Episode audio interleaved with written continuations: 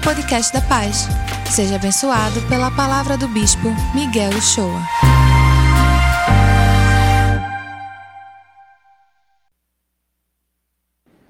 Amém. Graças a Deus. Olá, pessoal. Boa tarde.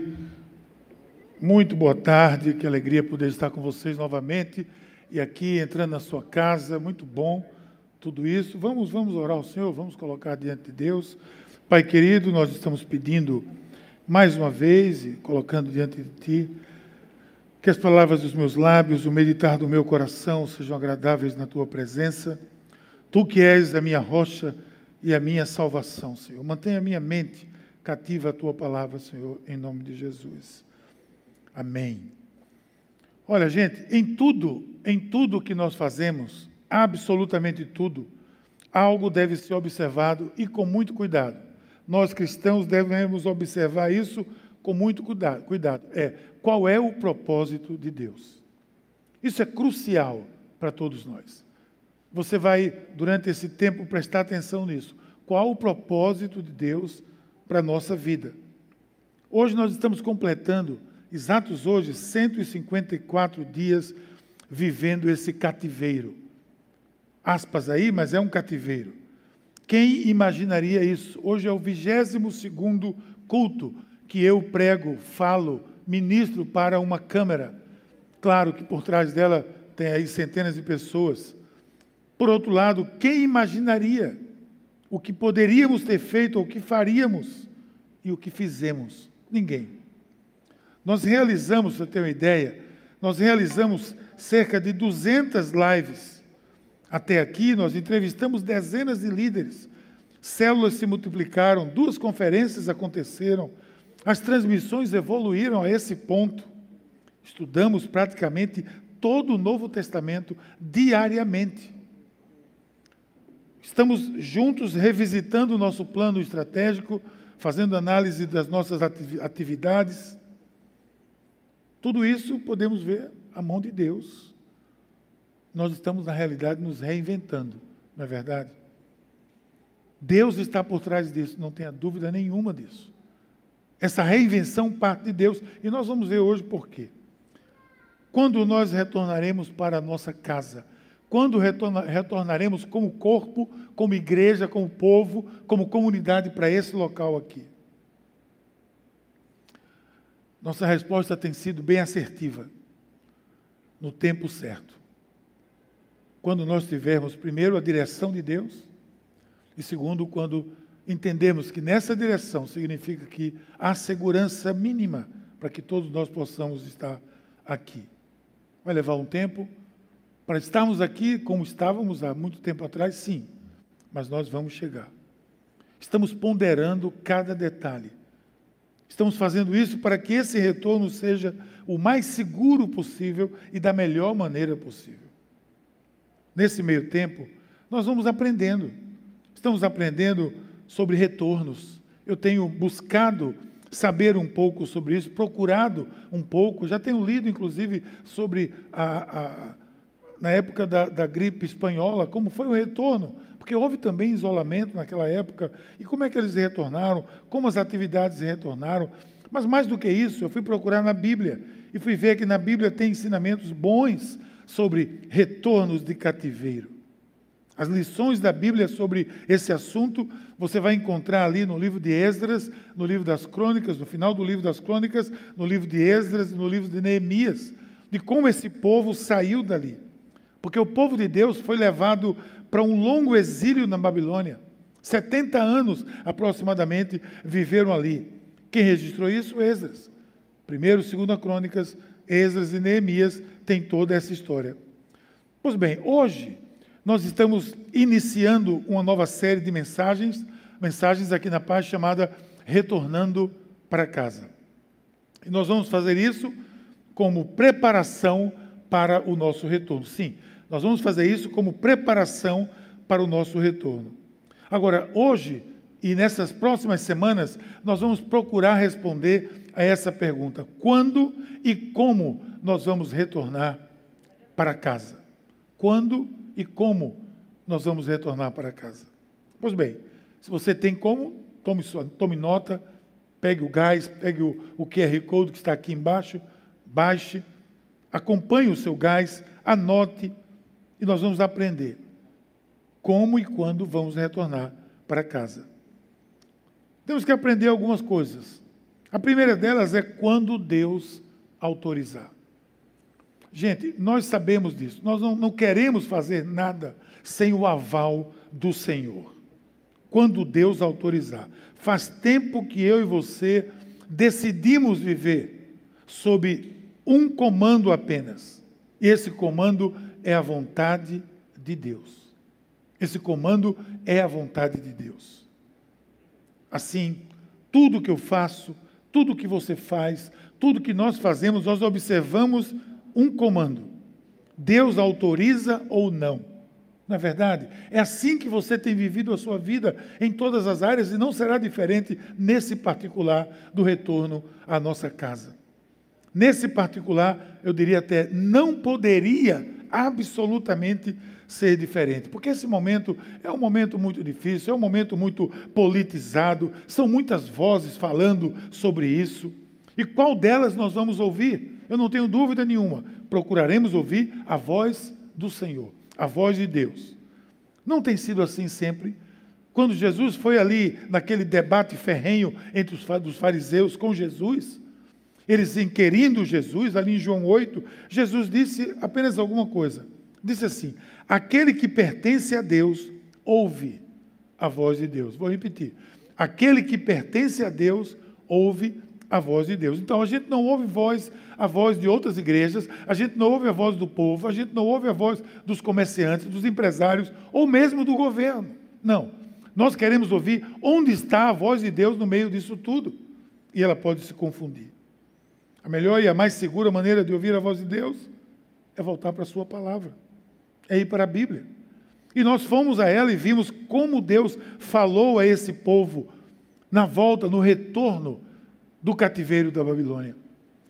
O escriba Esdras escreveu muito bem sobre isso. Veja a experiência desse povo na Babilônia. Lá em Esdras, capítulo 1, versículos 2 e 3, diz assim: Assim disse Ciro, rei da Pérsia: O Senhor, o Deus dos céus, deu-me todos os reinos da terra e designou-me para construir um templo para ele em Jerusalém de Judá. Qualquer do seu povo que esteja entre vocês, que o seu Deus esteja com ele e que vá para Jerusalém de Judá. Reconstruir o templo do Senhor, o Deus de Israel, o Deus que em Jerusalém tem a sua morada. Gente, sabe quem era esse? Ciro, governador da Babilônia, rei da Babilônia. Ora, o que é isso que aconteceu? Isso é resultado Venha comigo aqui. Isso é resultado do clamor desse povo. O povo que estava sofrendo na Babilônia. Mas nunca deixou de clamar. Nunca deixou de clamar. Quem poderia imaginar que a queda de Nabucodonosor, Nabucodonosor encerrou o seu período de reinado, ele era um déspota, era um dominador, a ascensão de Ciro que foi exatamente o oposto. Ciro era um governante liberal. Ele não liberou só o povo de Israel, ele liberou outros povos que estavam cativos na Babilônia, autorizando voltar para, os seus, para as suas cidades. A ascensão de Ciro, que foi colocado ali, foi algo pela mão de Deus, feito pela mão de Deus. Porque esse cativeiro, gente, foi diferente do que eles viveram, por exemplo, no Egito. No Egito foram 300 anos, não havia ainda a lei escrita, não havia o, o, os ensinamentos da, da Torá, não havia a ordem, não havia os profetas. Não. Aqui, nesse cativeiro, já havia muitos profetas, inclusive Jeremias estava profetizando aí que pode ser a nossa Jerusalém, para onde desejamos ardentemente voltar, onde todos nós estamos desejando nos reunir aqui novamente. Nós não estamos junto aos rios, mas nós estamos junto aos rios de Deus. Nós estamos esperando no Senhor que nós voltemos para esse lugar. Existe aí um decreto, existe, bastante limitante, riscos, cuidados a serem tomados. E observando tudo isso, nós vamos voltar. Mas quando tivermos a segurança de que Deus está nos dizendo: voltem. Está mais próximo do que nós podemos, possamos imaginar. Aí você pode perguntar: e como vamos retornar desse cativeiro? Em primeiro lugar, nós vamos retornar do cativeiro com participação e unidade de todos. Com a participação de todos. Participação de todos nesse processo vai ser fundamental. Aliás, é algo fundamental. Cada um, cada um de nós tem uma especial participação em tudo que a família Paz faz. A unidade, gente, é fundamental. Esse povo que viveu lá, viveu com muita dificuldade. Olha o que o apóstolo Paulo diz sobre unidade. Irmãos, em nome do Senhor Jesus Cristo, suplico a todos vocês que concordem uns com os outros no que falam, para que não haja divisões entre vocês, e sim que todos estejam unidos num só pensamento e num só parecer. Essa é a orientação do apóstolo Paulo, unidade. E parece que está falando para nós agora dizendo: em nome do Senhor Jesus, vocês concordem uns com os outros, não fiquem divididos quanto a esse, a esse caso específico, porque nós retornaremos para casa sob a autorização do Senhor, mas em unidade. Isso é, foi fundamental para o povo no retorno da Babilônia, com quem nós estamos aprendendo agora. Olha o que eles viveram nessa experiência de isolamento. Vejam isso aqui, versículos 5 e 6 do capítulo 1. Então, os líderes das famílias de Judá e de Benjamim, como também os sacerdotes e os levitas, todos aqueles cujo coração Deus despertou, dispuseram-se a ir para Jerusalém, para construir o templo do Senhor. Todos os seus vizinhos os ajudaram, trouxeram utensílios de prata, de ouro, bens animais e presentes valiosos, além de todas as ofertas voluntárias que vieram. Veja que houve uma participação em unidade. Foi de todos a participação, de forma integral. Todos tiveram uma parte nesse momento. Todos nós, eu, você, equipe, todos os frequentadores, participantes, membros confirmados, aqueles da família Paz que congregam nesse local, devem, devem ter uma participação. Porque aqui vejo os líderes, os sacerdotes, os levitas, os, até os vizinhos ajudaram. Com presentes, com bens, com animais, com ofertas voluntárias.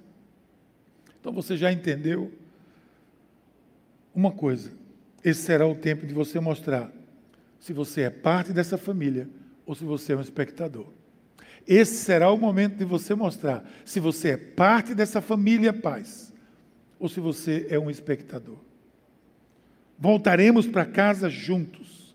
Os nossos filhos, nossos netos, presta atenção, os nossos bisnetos, bisnetos, gerações adiante, saberão que um povo que havia aqui nessa igreja passou por um exílio, mas superou tudo porque voltou em unidade e com a participação de todos. Cada um vai contribuir, vai contribuir com recursos financeiros, vai contribuir com seu talento, com a sua participação, com a sua compreensão, com a sua paciência. Você vai ouvir muito isso aqui nessa série preparatória. Ou voltamos unidos, ou será tudo mais difícil. Olha a história do povo em suas situações. Lá no deserto, Moisés teve muita dificuldade para manter aquele povo unido. E quando eles não se uniram, eles tiveram problemas. Um exemplo está lá em Números 11, 12, 13, que é o, o episódio de Cades Barnea, onde Deus deu uma palavra a Moisés para entrar na terra e conquistar a terra. Mas eles ficaram com medo. Moisés estava dizendo, auxiliado pelos, pelos espias Josué e Caleb, é hora de entrar, mas eles tiveram medo e não quiseram entrar. E depois, Moisés disse: Olha, não entrou agora, não vamos entrar nem tão cedo. Isso foi eu que disse, nem outras palavras. Mas aí o povo disse: Não, a gente agora quer entrar. E Moisés, consultando o Senhor, o Senhor disse: Não. O Senhor disse: Não, não estou mais nesse negócio. Mas o povo resolveu entrar do mesmo jeito. Entrou sem o Senhor foram expurgados, foram tirados, perderam, perderam as batalhas. Cades Barneia é uma marca negativa de desobediência, de falta de unidade no povo de Deus. Agora, essa tem sido uma luta muito grande. Esse cativeiro tem provado cada um de nós. Mas vá vendo que a unidade tem feito conosco. Algo lindo que a unidade tem feito conosco. É muito bonito se ver. Crescimento, amadurecimento, criatividade desde o compromisso passando pela fidelidade, nas doações, na entrega, na participação, nos dízimos, nas ofertas, nas ações necessárias, na compreensão desse momento de que tudo será gradual e aos poucos, toda cautela será necessária. E eu confesso, eu estou contando, nós como igreja estamos contando com a sua compreensão, com a sua fidelidade a Deus nesse momento crucial. Mas você pode continuar perguntando: e como é que nós vamos voltar? Nós vamos voltar sendo restaurados em tudo. Presta atenção, nós vamos ser restaurados em tudo. Não haverá perdas. Não haverá perdas. Gente, deixa eu compartilhar algo aqui com vocês. Eu, tô muito, eu estou muito convicto de que o Senhor está sobre tudo isso. Eu penso assim. Porque eu tenho aprendido aquilo que tenho ensinado, que Deus é soberano. Acrescento a isso a minha crença de que em tudo que há a mão de Deus envolvida, pode até haver uma aparente perda momentânea, mas há sempre restauração e compensação. Nem sempre compreendemos de pronto, mas mais tarde sempre teremos a chance de entender melhor onde estava a mão de Deus naquele momento. Quando esse povo foi cativo, presta atenção, eles provavelmente se desesperaram. Não tenho dúvida nenhuma disso. O povo está lá na sua terra, de repente vem um, um exército, vem uma dominação e leva todo mundo para uma nação longe, para um lugar longe. Mas o Senhor falou a eles. Como eu disse, esse cativeiro foi diferente. Havia profetas, havia palavra de Deus. E Jeremias os advertiu, exortando que eles deveriam se preparar para uma longa jornada. Deus não, não deixou esse povo sem orientação. Olha o que o profeta, o profeta Jeremias disse. Assim diz o Senhor dos Exércitos, o Deus de Israel, a todos os exilados que deportei de Jerusalém para a Babilônia. Quem deportou? Deus. Foi Ciro? Não. Foi Nabucodonosor? Não. Foi o exército romano? Não. Foi quem? Deus. Eu deportei. Quem eu usei? Outra coisa. Olha o que ele diz: construam casas e habitem nelas, plantem jardins e comam do seu fruto, casem-se e tenham filhos e filhas. Escolham mulheres para casar com seus filhos e deem as suas filhas em casamento, para que também tenham filhos e filhas. Multipliquem-se e não diminuam. Já vendo o futuro.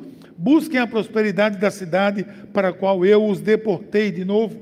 E orem ao Senhor em favor dela, porque a prosperidade de você depende da prosperidade dela. Veja que conselho que Jeremias dá, que o profeta Jeremias dá. Se preparem, tenham um filho, ou seja, em outras palavras, ele está dizendo, preparando o coração do povo para aquele período de exílio, dizendo, em outras palavras, vivam a vida aí, se estabeleçam, porque isso vai demorar. Não vai ser assim. Talvez para muitos, tudo isso que nós estamos vivendo está demorando muito. Está mesmo. Mas Deus é Senhor do tempo. Deus tem nos preparado. Deus tem feito essa igreja ser resiliente. Eu tenho certeza de que tudo será totalmente restaurado. Se houver qualquer perda aparente, a restauração do Senhor virá. Por isso que ele disse: multipliquem-se, casem-se. Tem gente que já casou até nesse cativeiro. Teve gente que já, já casou, teve gente que já teve filho, já teve muita coisa acontecendo. Mas ele disse: multipliquem-se, continuem atuando, vivam aí. Esse negócio vai demorar um pouco, mas eu estou com vocês. Na captura do povo, até os utensílios do templo haviam sido retirados. Nabucodonosor, quando fez o povo cativeiro, tirou todos os utensílios do templo e levou para o templo do, do Deus dele lá. E aí Deus usa Ciro para mandar devolver tudo e restaurar tudo nos mínimos detalhes.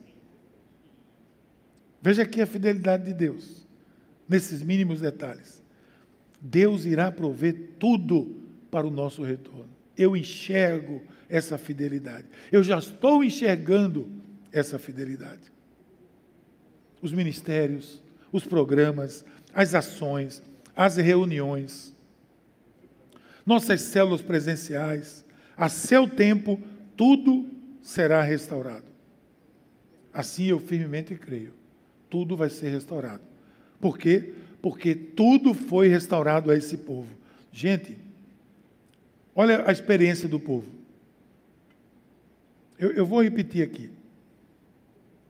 Além disso, o rei Ciro mandou tirar os utensílios pertencentes ao templo do Senhor, os quais Nabucodonosor tinha levado de Jerusalém e colocado no templo do seu Deus. Ciro, rei da Pérsia, ordenou que fossem tirados pelo tesoureiro Mitredate, que nome bonito para o seu filho, Mitredate, que o enumerou e os entregou a Sesbazar, outro nome interessante, governador de Judá. Entregou tudo isso e disse: levem de volta para a construção do novo templo de Jerusalém. É a fidelidade de Deus. Aí você pode, por fim, perguntar: e como é que nós vamos voltar? Vamos voltar buscando a presença de Deus intensamente. Aqui.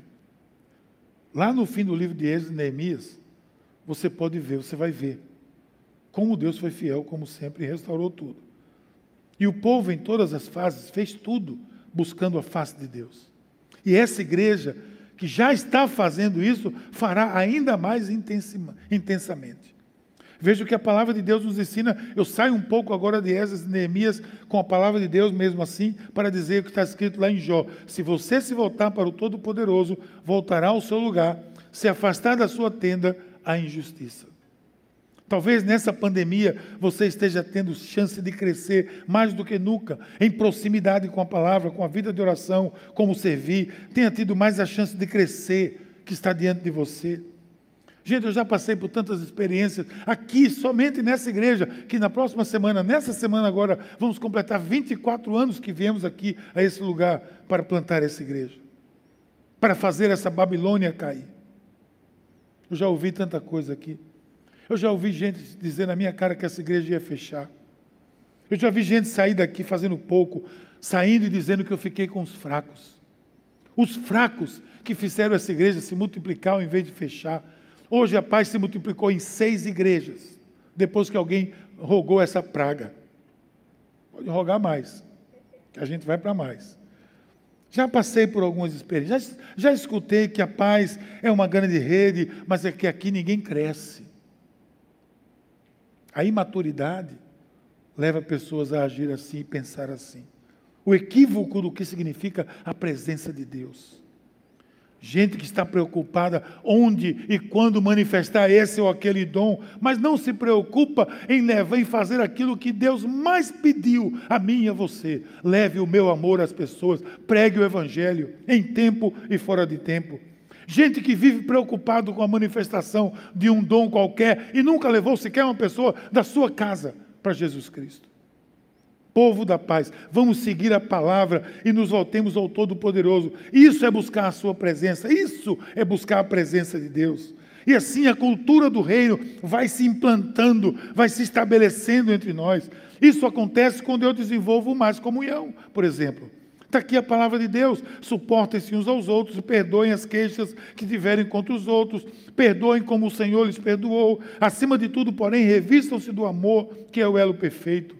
O amor nos relacionamentos é o elo perfeito. Desenvolva também mais da palavra de Deus. Diz aqui, olha, 2 Pedro, assim temos ainda mais firme a palavra dos profetas, e vocês farão bem se a ela prestarem atenção.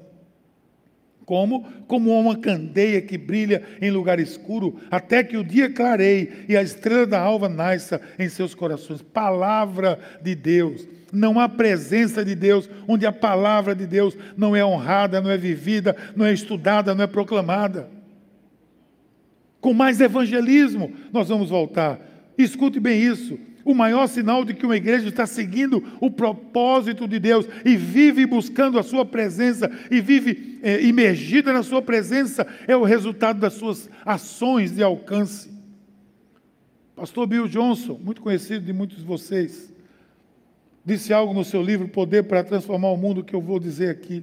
Ele disse: o que a atmosfera do reino faz é dar permissão para que as pessoas pensem livremente. A atmosfera da cultura do reino, quando se estabelece, libera a mente e o coração das pessoas. Ele diz: influenciar a atmosfera de um lugar ajuda a preparar o palco de tal forma que faz com que as pessoas fiquem muito mais propensas a responder profundamente ao convite lançado nas boas novas do reino. Esse é o que ele chama de efeito estufa. Nós voltaremos no tempo certo. Nós voltaremos com, com muita, muito da presença, com muito mais sede em levar pessoas a Cristo, porque essa é a nossa missão maior. Eu deixo vocês hoje com esse texto que reflete o nosso anseio, que mostra o que temos feito e que aos poucos voltaremos a fazer de todo o coração, com a intensidade da presença de Deus. Atos 5 vai dizer assim. Atos 2. Todos os dias no templo e de casa em casa, não deixavam de ensinar e proclamar o que, que Jesus Cristo, que Jesus é o Cristo. Todos os dias no templo e de casa em casa, não deixavam de ensinar e proclamar que Jesus é o Cristo. Quer uma, quer uma igreja vivendo mais na presença de Deus do que essa de Atos 2, 3, 4, 5 quer uma igreja mais ungida, quer uma igreja mais sobrenatural, quer uma igreja que viveu mais a cultura do reino do que essa igreja, pois ela vivia todos os dias no templo e de casa em casa e não deixavam de ensinar e proclamar que Jesus é o Cristo. Entenda que buscando e vivendo a presença de Deus, nós, como povo de Deus, entenderemos o tempo certo de retornarmos para casa teremos a participação de todos e saiba, tudo será restaurado. E nós vamos nos surpreender com o que virá além, adiante de tudo isso. Eu quero que você feche seus olhos, se for o caso, e vamos orar ao Senhor. Pai querido, muito obrigado pela tua palavra. Obrigado pelo registro de Ezra, de Neemias, que hoje, milhares de anos depois, nos ensina como podemos voltar de um cativeiro como esse, confiando na tua palavra, confiando na tua presença confiando de que tu estás conosco, dirigindo cada passo e nos autorizando a fazer isso. Obrigado, Senhor, em nome de Jesus. E aí, curtiu essa palavra? Aproveite e se inscreve para receber semanalmente nosso podcast. Nos segue também nas redes sociais, no perfil Somos Pais. E se mora perto de uma de nossas extensões, vem nos visitar. Até o próximo!